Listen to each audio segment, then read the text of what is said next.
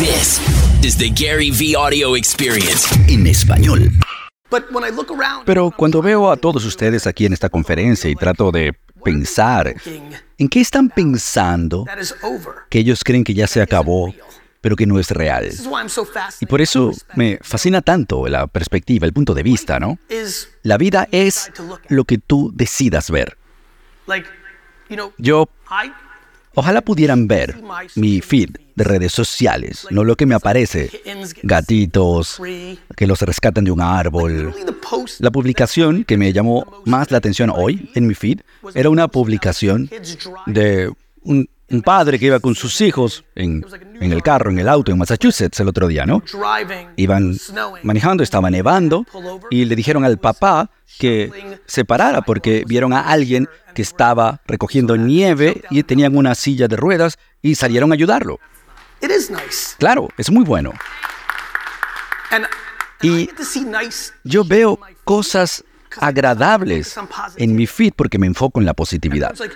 Todo el mundo dice, oh, el algoritmo, las redes sociales. No, es que eres tú.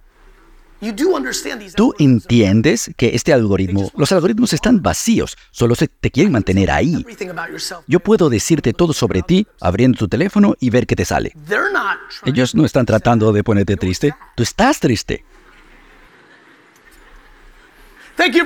Gracias, eso fue todo.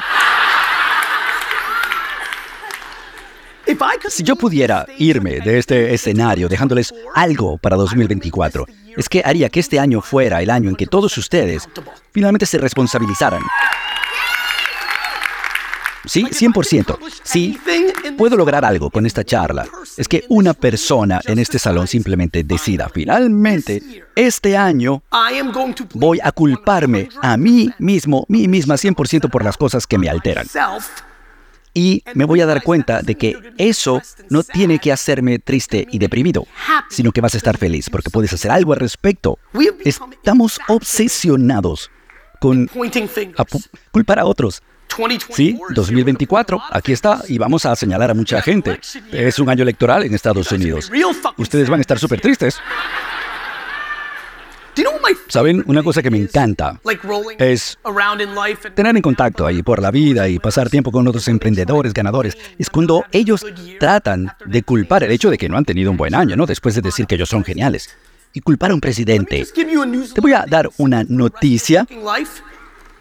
Si tú culpas al presidente actual, cualquiera que sea, Obama, Trump, Biden, Clinton, el que sea, si tú como empresario culpas al presidente que esté en poder por que a ti no te va bien, eres un perdedor.